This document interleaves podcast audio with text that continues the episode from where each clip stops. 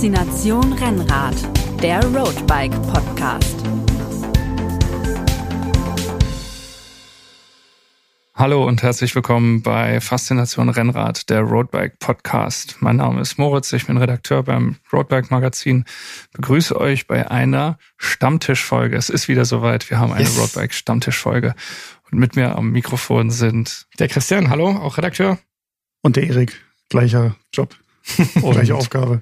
Unser Thema ist heute, ah ja, äh, früher war alles besser. Das ist das, äh, ja, das hört man ja immer wieder. Das äh, zieht sich durch fast alle Lebenslagen. Ähm, ist vielleicht eine, weiß nicht, menschliche ähm, Form der Verarbeitung oder wie auch immer. Und darüber wollen wir heute sprechen. Ist tatsächlich früher alles besser gewesen beim Rennradfahren oder nicht? Und äh, vielleicht zur Einordnung, damit wir wissen oder damit ihr wisst, was dieses früher überhaupt ist, mal ein kurzer Blick zurück in der äh, eine kurze Reise in die Vergangenheit. Wann habt ihr denn angefangen mit dem Rennradfahren? Was ist denn für euch früher? Also für mich ist früher Anfang 2000, ähm, als mein Vater mit dem ersten Rennrad auf einmal da stand und äh, das hat er für sich gekauft und es wurde natürlich sofort von mir okkupiert, weil ich das halt unfassbar faszinierend fand, auch mit den ganzen Ulle Armstrong äh, Radsport Boomjahren und deswegen das war so 2000, 2002 so um den Dreh rum, dass da die ersten Rennradkilometer in meinem Leben äh, aufgelockt wurden. Also angefangen hat es bei mir 2008, also ein bisschen später als bei dir. Aber ich überlege gerade, wann bei mir so das Früher dann aufhört, ähm, wo man da so die, die Grenze zieht. Ich überlege jetzt so 2013, dass man so sagt, okay, vor, also alles, was länger gestern. als zehn Jahre her ist, ist äh, gestern ist früher. Gestern ist früher. Und ich finde, das Problem ist, wenn man so sagt, früher war alles besser, es hört sich einfach verdammt alt an. Also man selber hört sich total alt ja, an. Man muss vielleicht auch der Wahrheit ins Auge blicken, dass wir auch alle nicht mehr so ganz jung sind. Okay, das, das war der Podcast. Vertretenes Schweigen. Tja, äh, bei mir war oder ist früher 1997, also die Ulle-Tour. Damals habe ich angefangen. Ich habe gerade überlegt, da war, da war äh, Helmut Kohl noch deutscher Bundeskanzler, oder? Ja. ja. Übel. Also wirklich, also bei mir, ich kann mit Fug und Recht behaupten, bei mir äh, war früher, früher noch am nächsten. Und nicht alles war früher besser, das können wir an diesem Punkt schon festhalten, zumindest politisch. Ähm, ja, was, was, du hast äh, das Thema vorgeschlagen, Brunki. Warum war früher alles besser? Ja, ich weiß nicht, das, das geht mir immer so, wenn, wenn heute irgendwas nicht funktioniert, dann denkt man immer, früher war alles besser. Also wenn man, keine Ahnung, holt den Renner raus und dann stellt fest, scheiße, die, die Tour ist leer oder fuck, äh, der Garmin-Radcomputer war nicht richtig ausgeschaltet, war nur auf Standby und dann willst du losfahren und dann hast du nur einen schwarzen Bildschirm und denkst du so, ey, früher, also mhm. anno 2000, habe ich mein Rad mit Felgenbremse von der aus der Garage rausgefahren. Da musste ich keinen Akku aufladen von irgendeiner Schaltung. Mein, ich hatte so einen schönen alten Sigma-Radcomputer, der halt noch äh, per, per Speichenmagnet die Kilometer gezählt hat. Kabel gebunden? Kabel gebunden. Das Ding hat, glaube mhm. ich, äh, drei Jahre gehalten, dieses, dieses Ding. Also die gingen ja nicht leer. Den hast du nach, nach Eine Knopfzellenbatterie mhm. auf 10.000 Kilometer. So ungefähr. Also das, das, den hast du am Fahren hast du den abgemacht, hast den in die Schublade geschmissen. Irgendwann ging der dann, glaube ich, mal auf Standby, aber beim ersten Signal hat er sich wieder angeschaltet, der Bildschirm wahrscheinlich, wenn ich bei mir am Speicher gucke, habe ich immer noch einen rumfliegen, der oder halb Akku. Also hast, ganz wichtig, hast du auch noch die Größentabelle dazu, welchen Reifenumfang du denn fährst? Ja, natürlich. Die, die, die, war die, war ja immer in dieser ungefähr briefmarkengroßen Anleitung, die in diese genau. Packung reingepasst hat, die dann so ausgefaltet hast. Dann war die Größentabelle, dann musst du wissen, wie, wie äh, dein, dein Radumfang war. Oder du hast natürlich die altmodische Variante genommen, hast das Rad auf die Straße gestellt, hast dann mit dem Kreide irgendwie den Reifen markiert, bis eine Radumdrehung nach vorne gefahren, hast dann den Abstand zwischen den beiden. Ja, wenn du, Jetzt mal ja, okay, aber, im, im ja, aber das, das, musste man ja nicht, nicht, das hat man ja einmal gemacht dann. Und dann äh, hat man gewusst, okay, so weit komme ich mit einer Radumdrehung. Und das Schöne war ja, wenn man mit, mit Bekannten gefahren ist, äh, man ist dieselbe Strecke gefahren und der eine hatte dann trotzdem drei Kilometer mehr oder so auf dem, mhm. auf dem Tacho hinterher. Also das ist ja schon mhm. äh, ich habe diese Kreidetaktik habe ich nie gemacht. Ich habe immer den Wert eingegeben und habe gedacht, boah, selbst wenn das jetzt irgendwie mein Reifen um 0,2 Millimeter anders ist, mein Gott, also weil du es gerade sagst, du fährst zehnmal die gleiche Strecke, kriegst zehn unterschiedliche Streckenangaben, habe ich mir gedacht, komm, pff, sind ja, irgendwie Pi mal Daumen so viel Kilometer. Ich meine, selbst wenn du durch einen anderen Reifendruck ja dann auch ja. noch den, den, den Abstand ein bisschen verringerst, äh, ich glaube, ganz präzise war es dann doch nicht. Nee. Also kann man sagen, eigentlich ist dieses früher war alles besser, früher war alles einfacher. In dieser Hinsicht zumindest. In dieser Hinsicht, also was, was das Akkus und sowas angeht. Das ganze drumherum gebraddel war natürlich schon mal, aber das hat man ja auch nur einmal gemacht. Also meistens. Aber jetzt äh, möchte ich Folgendes dagegenhalten. Ich habe für meinen Sohnemann genauso einen Sigma-Tacho mit äh, Kabel gebunden und so weiter jetzt gekauft. Es gibt es ja noch. Also Ja, ja. es ist ja nicht so, als wäre früher war alles besser. Und jetzt haben wir das nicht mehr, sondern wir haben ja quasi, wenn man jetzt als Beispiel diesen Tacho nimmt, man, man hat ja diesen einen Tacho, man hat aber auch noch die ganzen modernen Sachen, die wir jetzt haben, halt diese, diese krassen Head-Units für hunderte von Euro. Also man kann ja beides haben. Ja, ja, wobei ich auch sagen muss, ich glaube, dass früher alles besser war, liegt auch daran, dass ich mich nicht mehr daran erinnere, wie ich geflucht habe, wenn sich dann der Speichenmagnet verstellt hat und auf einmal die Geschwindigkeit wieder auf 0,0 gegangen ist, obwohl du gefahren bist, weil du irgendwie das Rad falsch angelegt hast oder sonst irgendwas und dann gab es kein Signal mehr und dann konntest du wieder hingehen und friemeln, den Magnet wieder näher an den, den Sensor, den du an die Gabel dran geklemmt hast mit irgendwelchen Kabelbindern, dass der das wieder findet und dann hast du wieder gedreht, ah, okay, jetzt funktioniert's wieder. Habt ihr mal während der Fahrt in die Speichen gegriffen? Nee, das habe ich Gott sei Dank nicht gemacht. Also ich habe dann immer versucht, während der Fahrt irgendwie da unten rumzufummeln und ähm, ja, ohne, An den Speichen? ohne, nein, nicht an den Speichen, aber an dem meisten. Das war ja nicht immer der Speichenmagnet, sondern es war ja manchmal der Abnehmer, dass der Genau. Abnehmer sich verdreht Mhm. hatte. Speichenmagnet war ja meistens, meistens fest. meistens fest, genau. Wobei das auch so ein kleines Schräubchen ist. Ich habe, glaube auch zwei oder drei von denen verloren. Und ganz besonders war ja mein, mein Stolz damals, mein Trittfrequenzsensor, weil dann hast du ja diesen Abnehmer an die Kurbel gemacht und an die Kettenstrebe und da war es schon per se irgendwie ein bisschen gehandicapt, das irgendwie dran zu drehen, dass du einerseits das nicht schleifst, andererseits das Ganze erkennst und dann dieses Kabel formschön äh, ums Unterrohr schlängeln nach oben. Ja, und um das, um die Brems, den Bremszug, Ja, ja, genau. bis, bis Mhm. nach oben. Das, genau. äh, Also Aero war anders. Ja, aber hat auch funktioniert. hat ja auch einen Trainingseffekt, wenn man nicht Aero ist. Aber jetzt, wo ihr das gerade so mit diesen Sensoren und da muss man das ausrichten und verstellt sich das während der Fahrt, habe ich jetzt gerade eben so ein Gefühl von Dankbarkeit in mir gespürt, dass es jetzt einfach diese Head-Units und die Powermeter und die Kurbeln und die Pedale gibt, wo du einfach diese externen Sensoren gar nicht mehr dran hast, wo das alles schon, die Geschwindigkeit wird über, über das GPS gemessen, äh, der, der Powermeter, die Kurbel, die messen quasi Trittfrequenz und, und alles und Ja gut, aber das kann dich ja auch in den Wahnsinn treiben. Ich bin gestern gefahren und der Computer, der seit Ewigkeiten auf den Powermeter eingestellt ist, hat den auf einmal nicht mehr erkannt. Und dann habe ich halt geguckt in der App, alles voller Batterie, äh, alle Akkus voll, alles wunderbar. Und der hat den aber nicht erkannt. Dann habe ich gesagt, Sensor neu, also neu suchen, so hat er nicht erkannt. Dann habe ich das hinterher einfach alles gelöscht und wieder neu eingerichtet und dann hat er es wieder erkannt. Hm. Also es ist ja jetzt schon auch so, dass auch heute dich Sachen abfacken können. ja, das Wie ist es, was macht sonst für euch oder was hat sonst für euch damals noch das Fahrradfahren ausgemacht? Was waren so ganz typische Sachen neben dem, sagen wir mal, der Computerfrage, die damals äh, immer aufgepoppt sind? Also die Felgenbremse. die Felgen, die Felgenbremse. aber schön mit Liebe in der Die 23 Millimeter Reifen, die 8,5 Bar, die man da reingepumpt hat. Also die Arme waren auch kräftiger, weil man Ja. immer mehr pumpen musste. Und immer die Sorge, dass das Ding nicht doch irgendwann mal platzt. Äh, Mhm. Und dann mit 8 Bar auf 23 Und, und man könnte ja auch einfach mal 10 Bar reinpumpen, weil wenn, wenn 8 Bar schnell sind, sind 10 Bar noch schneller. Kannst ja mal ausprobieren. Okay, Ja. also Reifen, wichtiges Thema. Ich bin, ich habe angefangen, weil ich hatte ein ähm, 1997, obwohl ich ganz großer Jan Ulrich Fan war, hatte ich die Teamreplika von Peugeot, also von Festina, in diesem blau äh, die blau-gelben Peugeot Fahrräder und da war ähm, Stahlrahmen natürlich. Oh, über die Rahmenmaterialien müssen wir auch noch sprechen. äh, also da äh, war die Gabel so eng, dass wirklich nur ein 20 Millimeter Reifen dadurch passte. Und da bin ich die ersten ja, zwei, drei Jahre mit 20 Millimeter vorne und 23 Millimeter hinten Ja, gefahren. immerhin. Überleg mal, das ist also nicht doppelt so viel heute, aber so 50 Prozent mehr ist heute einfach mal so Standard, so 28 bis 30. Ja, der hätte mal früher Ballonreifen zugesagt, was man heute Ja. fährt. Mhm. Ich weiß noch, als Das ich ist doch mir- kein Rennrad. Ich weiß noch, ich hatte echt große Hemmungen, meine ersten 25er damals zu kaufen, weil ich dachte so, boah, ey, wer braucht denn die fetten Reifen? Weil echt so dieses dünne Reifen, hoher Druck ist schnell, das war so im Kopf verankert. Mhm. Das hat man überall gehört, überall gelesen, hoher Druck, äh, schmale Reifen, das ist das, was das Rennrad schnell macht. Äh, ich meine, das hat sich ja auch äh, Jahrzehnte bis nicht Jahrhunderte im Radsport gehalten. Das ist ja erst seit, seit ja dann ein paar Jahren irgendwie ins Wanken geraten. Aber das ist bei mir noch so drin, dieser Gedanke, den du gerade beschreibst, dass jedes Mal, wenn ich Reifen aufpumpe und jetzt einen 28 Millimeter Reifen, den meinetwegen auf 6 Bar aufpumpe, dass ich so innerlich so denke, hm, nur 6 Bar?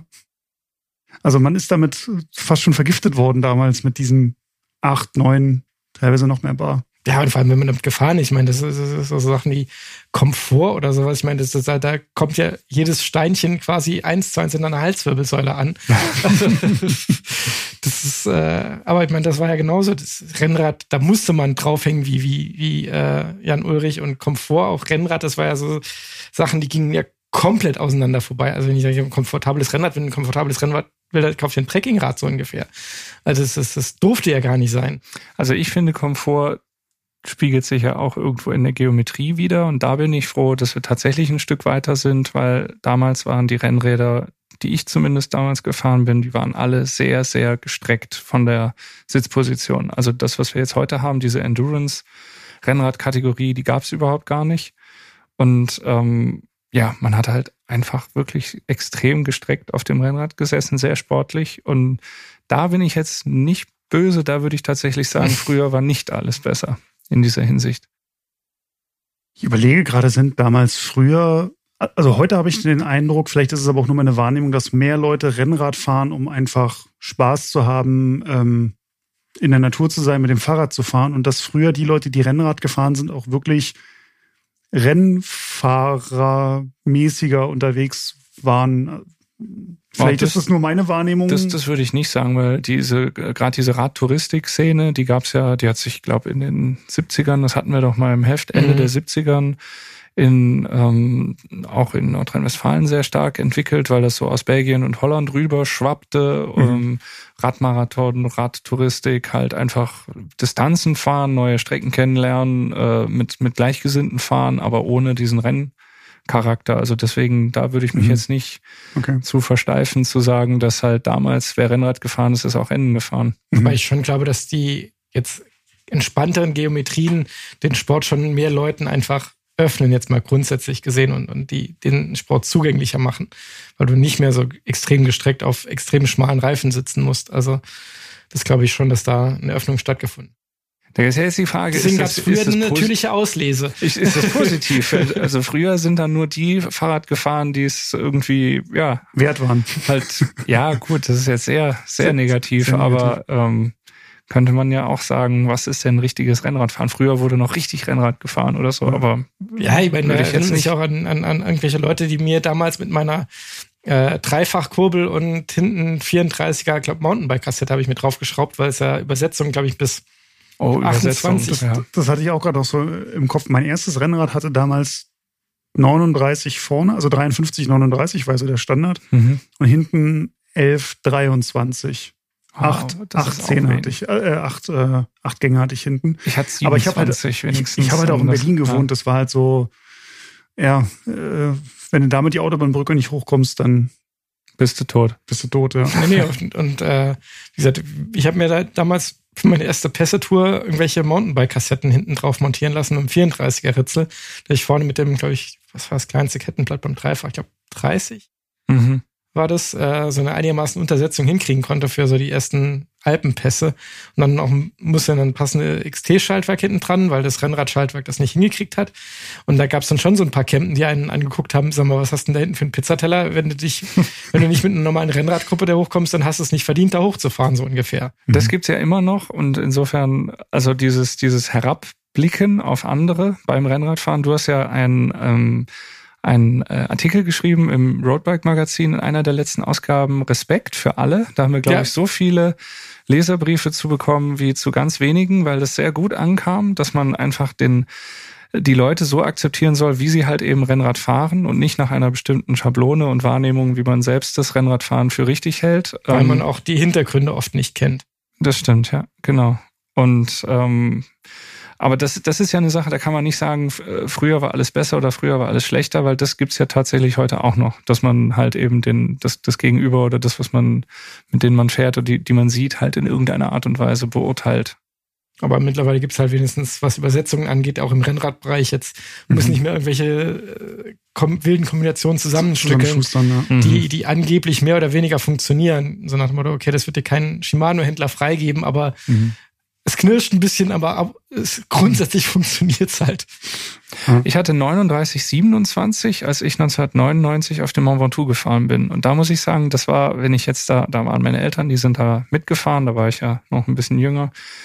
Ähm, die sind mit dem Auto mitgefahren. Mein Papa hat das tatsächlich kurze Sequenzen auch mit seiner ganz tollen Videokamera, die es damals gab, aufgenommen. Wenn ich mir das angucke, das sieht aus wie Slow Motion, aber es ist äh, real, real äh, life, äh, Echtzeitgeschwindigkeit. Und wenn man sich jetzt zum Beispiel den, den, den, ich weiß nicht, wer fährt besonders hochfrequent, der Roglic oder so, die fahren ja wirklich mhm. 100 oder so am Berg. Und wenn man da anguckt, da bin ich wahrscheinlich ein 30er bis 40er äh, äh, Frequenz rumgewürgt. Also da muss ich sagen, früher war nicht alles besser, weil die Übersetzungen, die, die damals die größten waren oder die leichtesten, also würde ich heute gar nicht mehr, hätte ich gar keinen Bock, damit irgendwie einen Berg hochzufahren, muss ich sagen. Ich meine, ich würde fast sagen, ich würde gar nicht mehr einen Berg hochkommen. Also nicht nur, dass ich keinen Bock hätte, ich würde wahrscheinlich einfach an einem gewissen Punkt nicht mehr schaffen. Wenn mhm. Irgendwann explodieren dann halt die Knie oder so. Mhm. Ich meine, die sind ja dann auch nicht mehr die, die jüngsten. Weil, weil das ist ja auch das Problem. Früher war alles besser. Man war ja früher auch jünger. Man war tendenziell fitter. Die Knochen ja, haben ein bisschen so? mehr verziehen, glaube ich. Ja. Die Knochen haben mehr verziehen, das glaube ich sofort. Aber war man früher wirklich fitter? Hm, nein, dafür habe ich die Zeit einfach nicht äh, wertgeschätzt, die ich damals hatte, die ich heute gerne hätte. die habe ich dann mit anderen Dingen verbracht. Ähm. aber wirklich fitter, glaube ich, war ich damals nicht.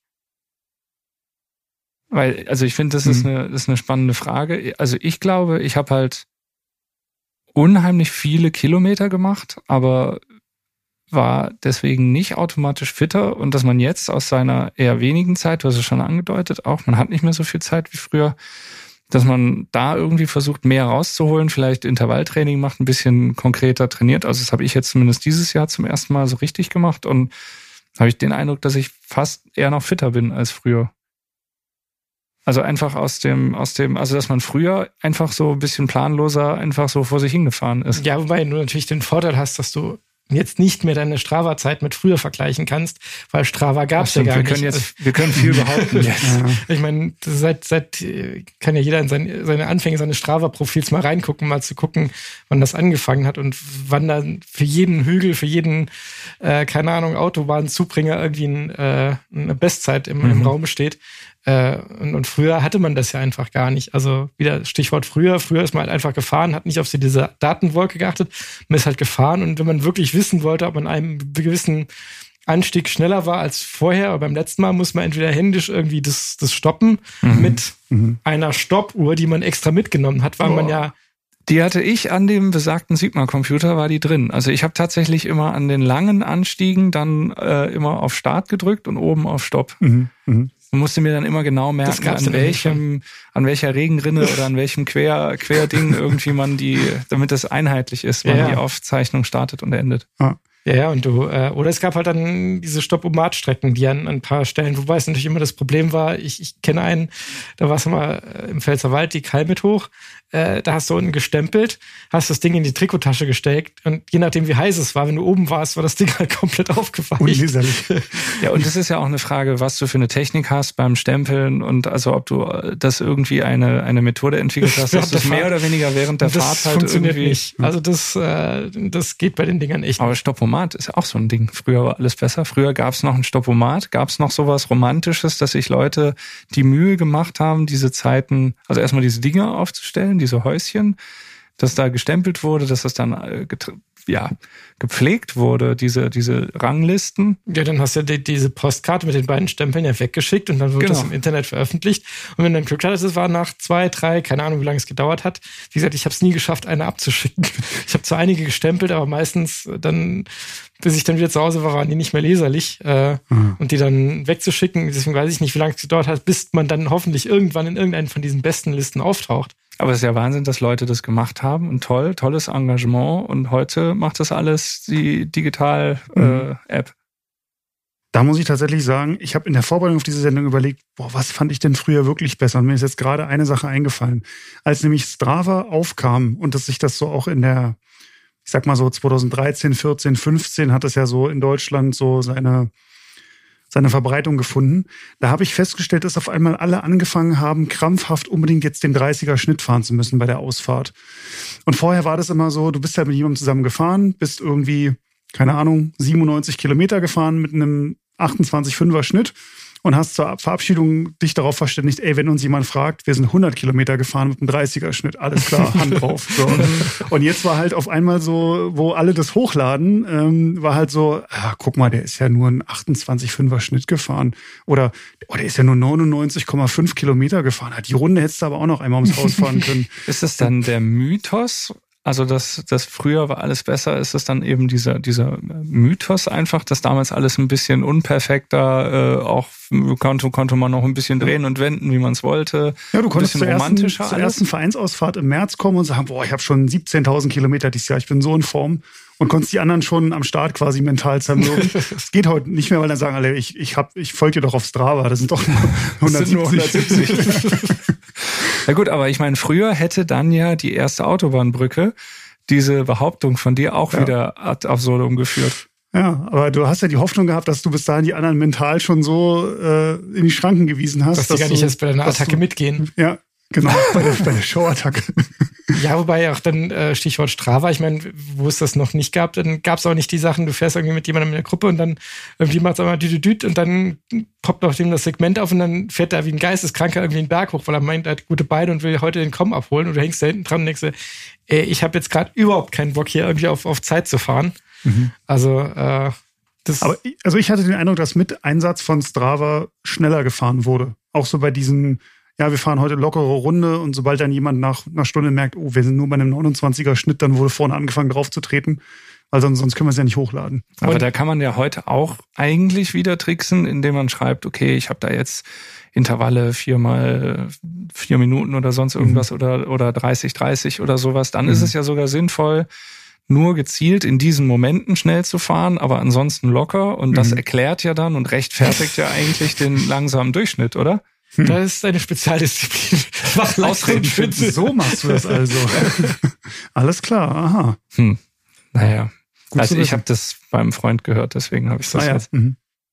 Äh, eine Sache, wo du gerade gesagt hast, hinten in der Trikottasche ist alles versaut. Also wenn vom, also verschwitzt dieser Zettel, den man da hingetan hat. Wie, wie habt ihr denn früher eure äh, Strecken überhaupt gefunden? Ja, ich hatte immer diese, kennt bestimmt auch jeder, der früher schon gerade gefahren ist, diese schönen ADFC-Radtourenkarten, die es immer für so bestimmte Bereiche von, von Deutschland gab. Die waren immer so einen schönen, ja, keine Ahnung, fünf Format in einer sehr praktischen, äh, durfte man nie wegwerfen, Plastikschieber, wo man es reingeschoben hat. Und man immer losgefahren ist, so grob die Richtung, ja, darum kann ich fahren, darum kann ich fahren, darum kann ich fahren, aber wie es halt immer so ist, man dann die ersten 10, 15 Kilometer hat man eigentlich die grobe Runde schon wieder vergessen. Und wenn man an der konkreten Kreuzung steht, genau zu wissen, musste ich jetzt hier rechts oder links, dann steh, hältst du wieder, faltest das Ding irgendwie so aus. Wenn es dann windig war, war es nochmal schwieriger. Dann musst du gucken, ob du auf der Vorderseite oder auf der Rückseite gerade bist. dann musst du es wieder so zusammenfalten, dass es hieß und dann musst du finden, wo genau du jetzt wirklich bist, auf der Kreuzung und an der 100 Meter weiter. Und dann, also äh, hast du gesehen, okay, und dann musst du das natürlich noch merken, ob du jetzt rechts fährst oder links fährst, bis du das Ding wieder zusammengefaltet hast und wieder in der Trikottasche verschaut hast. Weil die waren von dem Format genau so, dass sie einigermaßen in die Mitte reingepasst haben. Wenn du so ein bisschen dann haben die genau reingepasst. Aber so dieses, was wir heute haben, dieses moderne Klimbim mit irgendwie Tour auf dem Garmin anzeigen und einfach nur die Linie nachfahren, das hatten wir nicht. Da war schon ein bisschen mehr Navigationskunst. Da war, da war schon die erste Leistung, einfach abends wieder heimzukommen. Also Trainingserfolg, ich habe es nach Hause geschafft. Ja, ja, vor allem, man wusste noch nie so ganz genau, wie lang die Strecke ist. Mittlerweile planst du das Ding, dann mhm. weißt du, okay, das sind 97,5 Kilometer und die Streckenangaben bei Strava, Komoot oder so, die sind ja schon relativ genau, wenn jetzt nicht noch irgendwie einen Abstecher zur Tank oder sowas einpflegst. Das ist ja vielleicht ein Kilometer hin oder her, die es dann real sind. Mhm. Aber damals, wie viele Kilometer es sind, ich meine, da gab es immer noch zwischen den einzelnen Straßen so die kleinen Zahlen, die dann zwischen den Kreuzungen den Abstand. Oh, stimmt.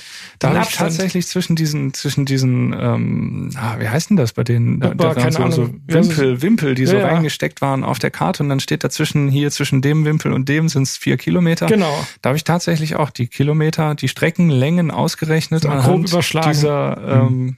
Zahlenwerte. Das stimmt, ja. Ich habe damals tatsächlich angefangen, also in Berlin kannte ich mich ja zum Glück so ein bisschen aus. Von daher habe ich da das mit Navigation nie so als Thema gehabt. Aber als ich dann, ich glaube, ein oder zwei Jahre später nach Greifswald kam, in eine völlig zum Studieren, völlig neue Region, du, du kennst nichts. Okay, also erste Rennradfahrt, so na, bei Google Earth mal geguckt. Mein Internet gab's schon, nur halt noch nicht so richtig mobil. Ähm, und mir halt so gemerkt, okay, du musst jetzt irgendwie da lang und dann musst du da rechts nach Karzo, meinetwegen. So, alles klar. Ich losgefahren, komme an irgendeine Kreuzung, rechts geht's nach Carbo. Ja, ja, da muss ich hin. So. Und irgendwann festgestellt, ja, warte mal, jetzt müsste doch aber irgendwann der, der Ort kommen und der kam nicht und der kam nicht und der war auch nicht ausgeschildert. Und dann habe ich irgend so einen, ja, Bauern, der da irgendwie gerade äh, stand, den habe ich dann gefragt, so, ja, ich muss da, da und dahin an seinem fragenden Blick merkte ich schon, oh verdammt, ich glaube, ich bin ganz falsch. Mhm. Und er meinte so, nee, also, da müssen, das sind sie ganz, da müssen sie ganz woanders hin. Dann mhm. können sie eigentlich wieder umdrehen. Okay, verdammt. Also du hast dir tatsächlich Ortsnamen gemerkt und versucht, ja. die dann in der richtigen Reihenfolge abzufahren. Sagen wir so, ich habe es versucht. Ja.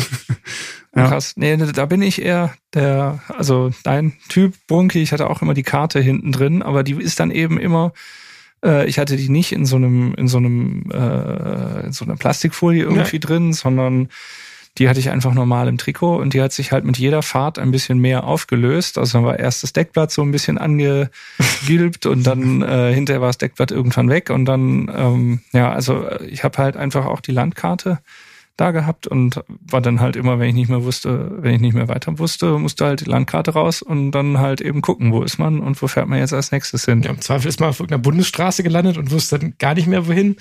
Äh, und ich, oder man ist halt immer nur dieselben Runden gefahren, wenn man sich die halt auskannte. So dieses, oh, ich könnte mir mal eine Strecke durch irgendwie was Unbekanntes legen, das hast du ja eigentlich in dem Sinne eher seltener gemacht.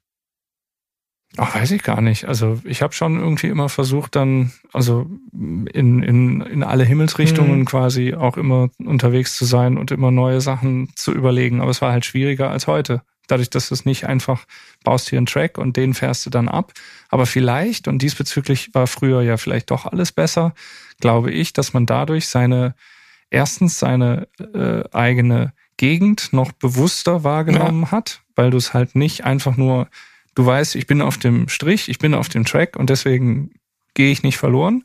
Also du musst es aktiver wirklich dann noch hinterher sein, wo du bist und wie es jetzt weitergeht. Und man hat auch gelernt, finde ich, die Landschaft noch stärker zu lesen, als man das heute macht. Also anhand der Karte dann irgendwie, okay, und das, das muss jetzt dieses Tal sein und dann ist der Hügel, das ist jetzt der mhm. und der und dahinter müsste dann der mhm. und der Fluss kommen und der Fluss fließt aber in den See und an dem See musst du ja links abbiegen, dann kennst du dich wieder aus. Irgendwie so. Ja, also, oder ein harter Cut, du kommst über den Berg, hier ist gar kein Fluss. Ja. ja, ich meine, das, das sehe ich schon, also du hast einfach dadurch gelernt, wenn du ein paar Mal unterwegs warst, dass du dich einfach besser auskennst, weil du dich halt immer wieder orientierst und irgendwann hast du es halt dann drin.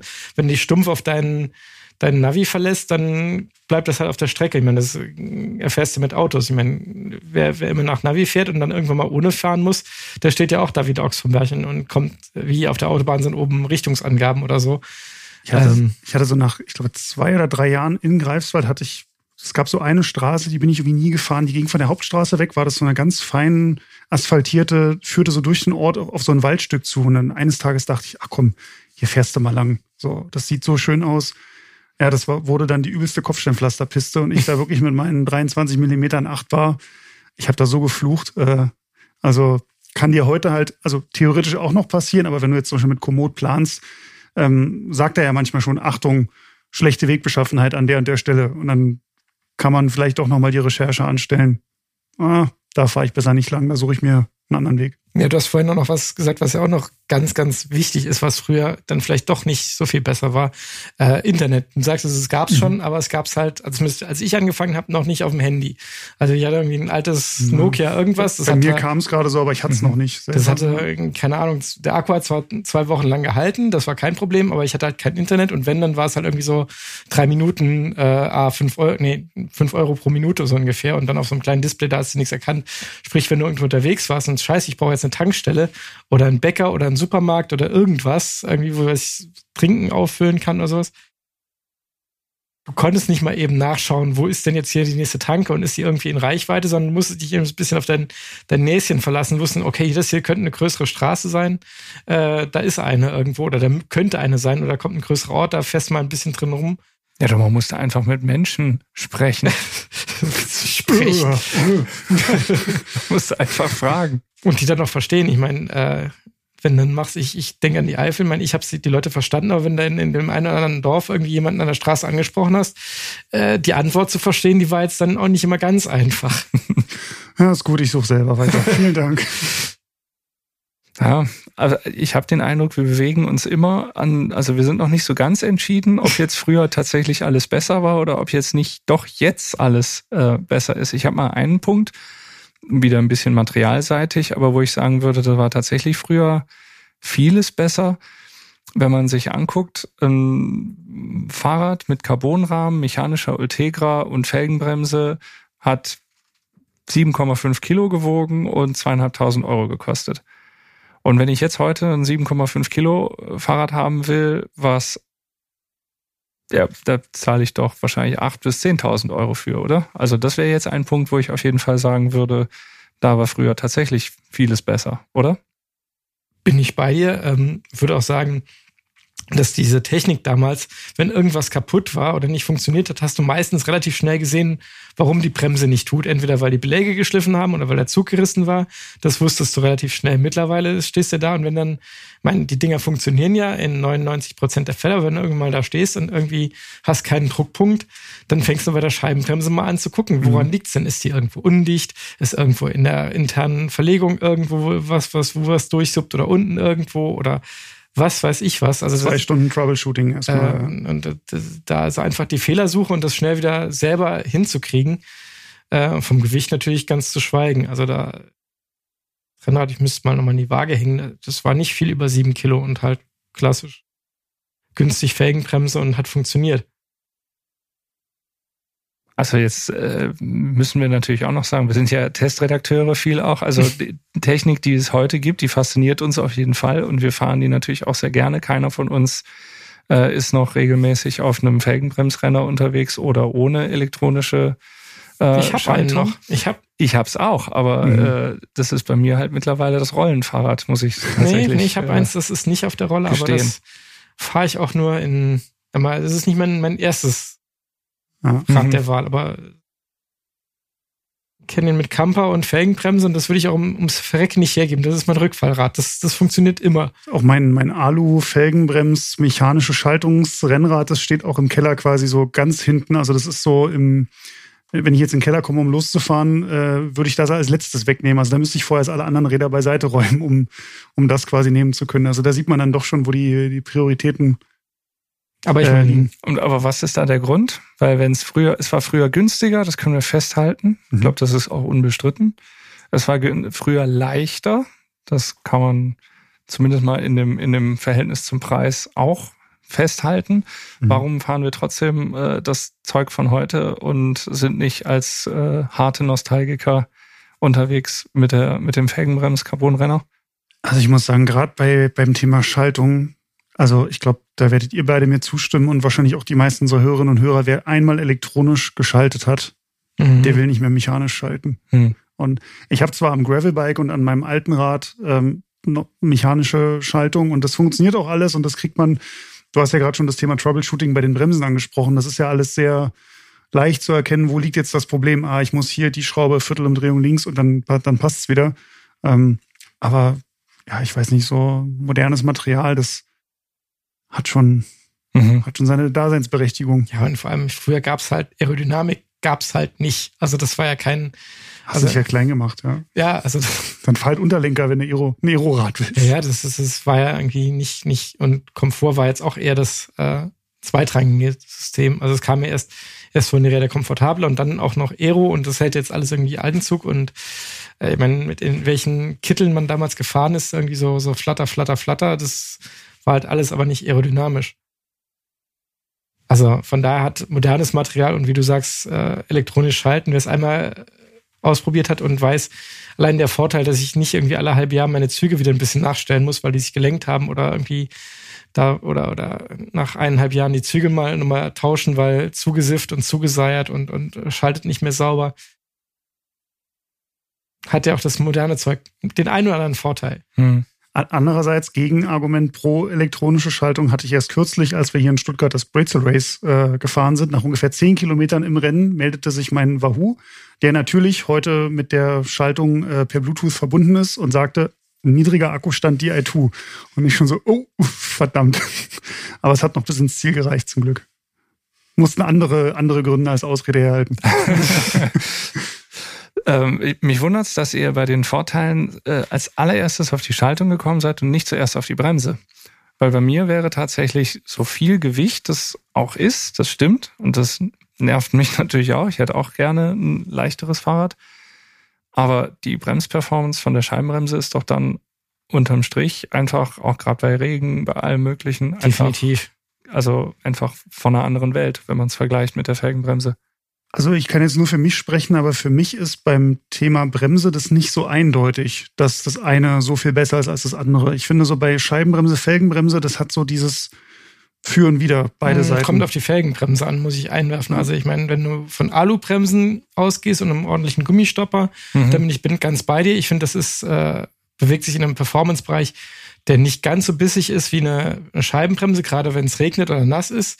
Aber wenn man auf so Sachen guckt wie, wie Carbon-Bremsflanken mit dem jeweils speziellen Gummi und ich hatte ganz am Anfang in meiner Roadbike-Zeit mal ein altes, ich glaube ein Treck war es sogar mit äh, Carbonfelgen und so, so einem Kork-Bremsbelägen. Wenn es dann nass war, da brauchst du eigentlich gar nicht bremsen, weil das hat nichts gebracht. Kurz einen Fuß rausstellen. Ne? Also das, war- das wäre der bessere Variante. Also da gab es echt schon Verwirrungen und dann auch, ähm, was die, die Zugführungen angeht, da, da waren ja auch aus Aerogründen dann die, die Bremsen irgendwie am Tretlager unten, also wo es dann noch besonders schön reinsifft und, und sich ganze Schmodder sammelt oder oben im, in einem Gabelkrone integriert, dass das halt aerodynamisch ist und nicht du diesen, diesen Bremskörper oben am Rad äh, an der Gabel mitten im Wind hast und versucht wurde, das irgendwie zu integrieren.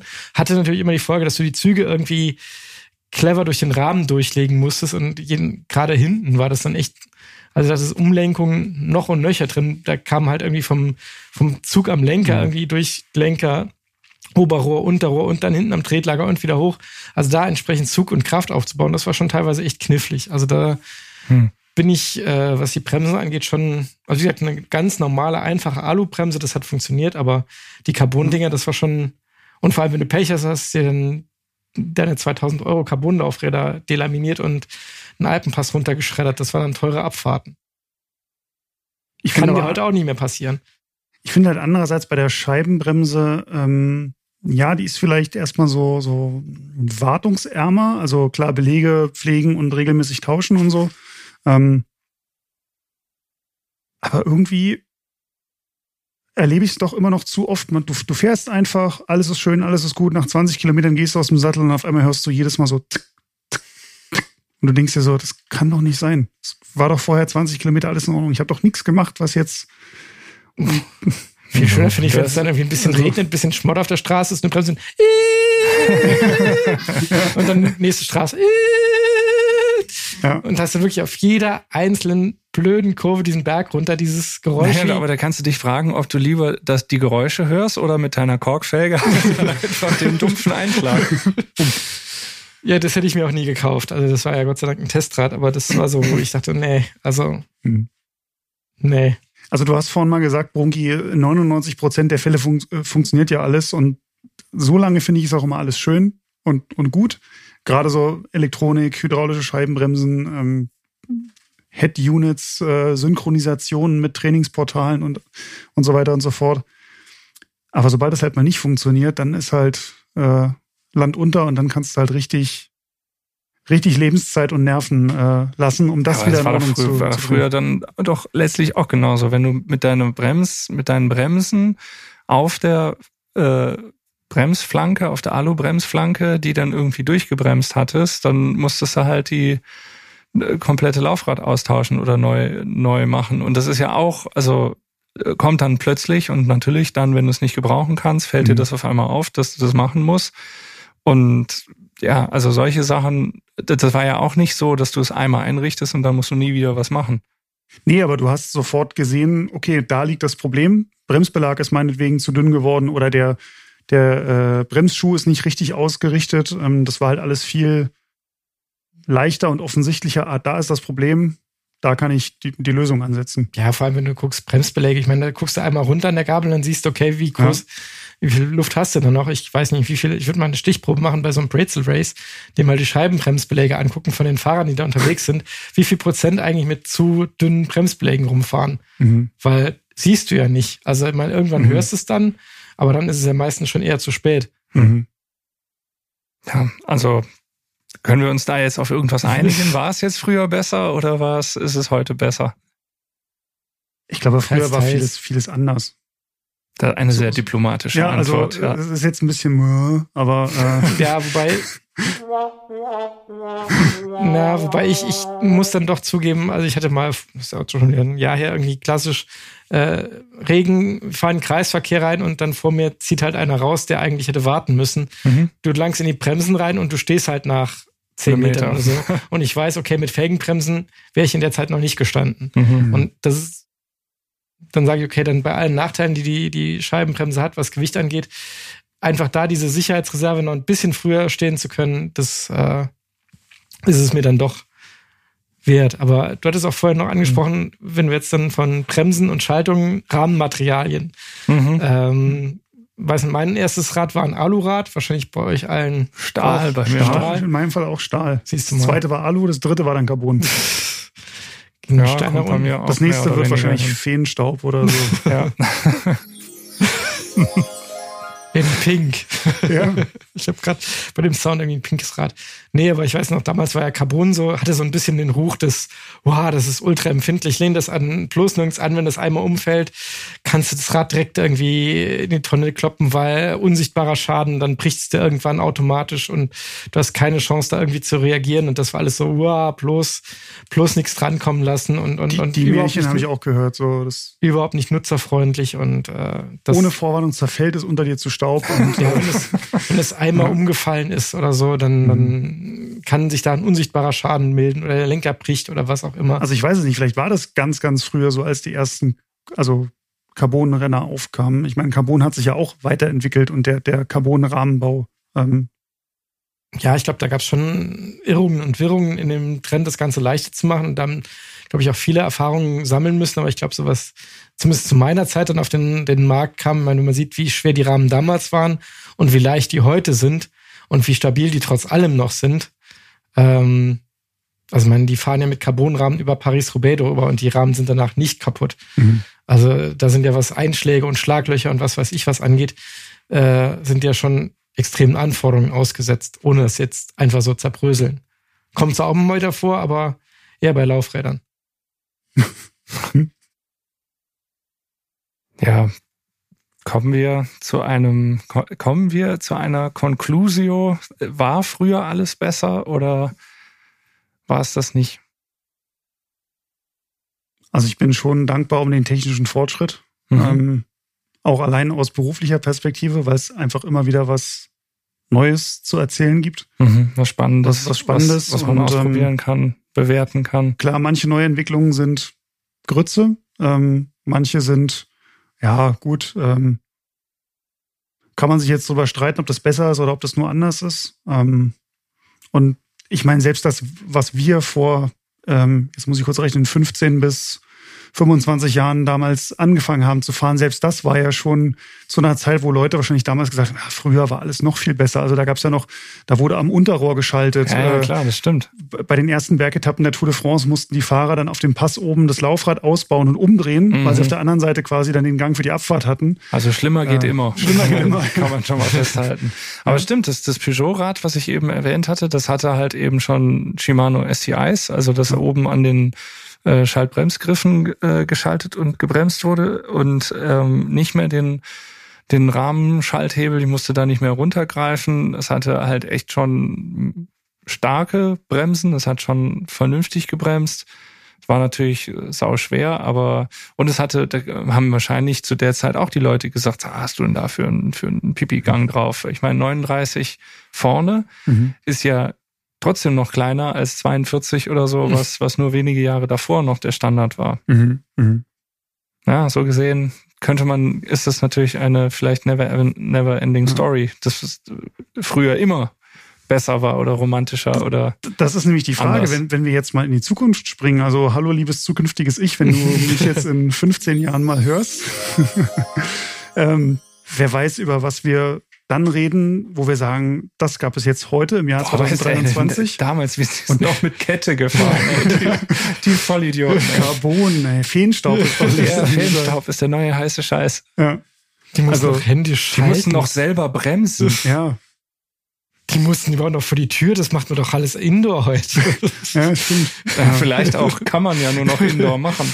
Das ja, kann auch passieren, ja. Also das, das wäre ja auch mal spannend, wenn man jetzt mhm. so in 15, 20 Jahren diese Podcast-Folge wieder hört, äh, dass man dann sagt, ja, Carbon, Gott. Mhm. Furchtbar. Interessanter Gedanke. Ja. ja, wobei ich glaube, wenn man jetzt zurückblickt, da ist schon viel nostalgische Verklärung bei. Ich bin dann, auch wenn ich das Thema angestoßen habe, früher war alles besser oder Klammer auf oder doch nicht, bin ich eher in dem oder doch nicht einfach unter dem Aspekt, also auch was, was Sicherheit angeht. Ich meine, früher ist man losgefahren, wenn man Glück hatte, hat man ein Handy dabei. Mhm. Äh, bei deinen Anfängen wahrscheinlich noch nicht. Tatsächlich nicht, ja. Meine ja. Eltern haben mich in Frankreich einfach mit besagter Karte. vollgeschwitzter Karte einfach fahren Ausge lassen. So, du fährst jetzt den Rest. Ich will aber im Auto bleiben. Dann war ich sechs Stunden halt irgendwie weg. Das also ist natürlich ja. schon noch was anderes, als wenn, wenn du heute weißt, okay, der Kerl hat zumindest mal ein Telefon dabei und könnte irgendwie im Notfall sich melden. Mhm. Ja, also wie gesagt, heute hast du dein, dein Telefon dabei, du kannst jederzeit irgendwie anrufen. Äh, idealerweise trackt dich dein Radcomputer noch und liefert deinen Standort in Echtzeit quasi an deine Notfallkontakte. Also da ist, ist Punkto Sicherheit und das ist mir schon doch einiges auch wert, einfach so was diesen, diesen Aspekt angeht. Also man ist nicht mehr so ganz allein. Wenn irgendwas passiert, kommt automatisch ein Notfallruf irgendwie an äh, und man liegt nicht irgendwo im Graben und fünf Stunden später merkt jemand, oh, der könnte eigentlich so langsam nach Hause sein. Wo könnte der denn sein? Also. Äh, Moritz, ich muss gerade irgendwie so an das Märchen von Hänsel und Gretel denken. ähm, da wollten die Eltern ja auch nicht, dass, das, dass die Kinder so, zurückkommen. Ah, äh, das musst du mit meinen Eltern ich, ich, Vielleicht müssten wir da mal was klären. Mhm, das ist ja gut. Das, ja, kann ja, natürlich sein. Muss man den Kern noch weiter draußen aussetzen. ja, komm, den geben wir eine Karte, der findet eh nicht zurück. Wie, du bist wieder da. Frankreich kann ja auch nicht dem Weg fragen. War geschickt eingeschädelt. Also wie, wie ihr hören könnt, die Folge hat eine neue Wendung genommen. Es ist nicht mehr früher war alles besser, sondern wie mobben wir, wie mobben wir uns gegenseitig am besten. Ja. Tja. Ja, also ich habe mich gerade gefragt, wir, wir haben ja schon die Jahre auf dem Buckel im Rennradfahren. Wie werden die Zuhörerinnen und Zuhörer diese Folge beurteilen, die vielleicht erst seit drei Jahren oder so oder seit einem Jahr oder seit fünf Jahren erst Rennrad fahren, werden, werden die denken, das sind irgendwelche alten weißen Männer, irgendwelche Dinosaurier, die sich unterhalten über Von Sachen, die ich noch nie Ja, echt. Opa erzählt vom Krieg. Ja, ja. Und ich finde es erschreckend, dass es noch gar nicht so lange her ist. Also ich meine, wir sind ja alle noch jung. Ja. Mehr oder weniger. Oh, ich muss mich gleich mal setzen. Tja, ja, aber liebe Zuhörerinnen und Zuhörer, schreibt ihr uns doch gerne, was ihr denkt, was früher besser war oder was nicht besser war, an podcast.roadbike.de. Und ähm, oder ihr könnt auch eine Postkarte schreiben oder ein Fax. Es gibt hier im Haus auch noch ein Faxgerät. Irgendwann ja. finden wir auch raus, wo es steht. Und irgendwann finden, können wir euch auch die Nummer dazu sagen. Schreibmaschinenzuschriften werden auch gern genommen. Mhm, ja. ja. Und Oder ihr schreibt uns einfach, was ihr glaubt, was in, was man noch besser machen kann, wo wir in zehn Jahren, also wo wir in zehn Jahren zurückblicken genau. und sagen, oh Gott. Äh, Fände ich auch spannend, ja. ja. Mhm, genau. Machen wir dann nächste Woche die Folge. Und wenn ihr andere Themenvorschläge habt, worüber wir uns unterhalten sollen im Podcast, dann dürft ihr das auch sehr gerne tun. Sehr gerne dürft ihr auch ins Roadbike Magazin reinlesen. Das gibt es einmal im Monat neu am Kiosk. Am besten äh, per Abo, dann kommt es nämlich zu euch nach Hause. Auf bike-x.de haben wir tagesaktuell Informationen raus äh, rund äh, ums Fahrrad aus der gesamten Fahrradwelt. Und auf Instagram äh, und Facebook und Twitter findet ihr uns heißt natürlich. Heißt jetzt X. Auch. Aber genau. auch da sind wir. Genau. Facebook heißt jetzt, nee, Twitter heißt jetzt X, sonst ändert sich äh, fast ja. alles. Äh, genau. Meta.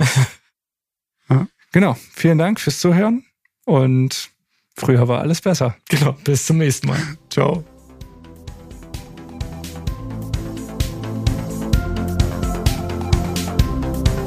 Faszination Rennrad, der Roadbike Podcast.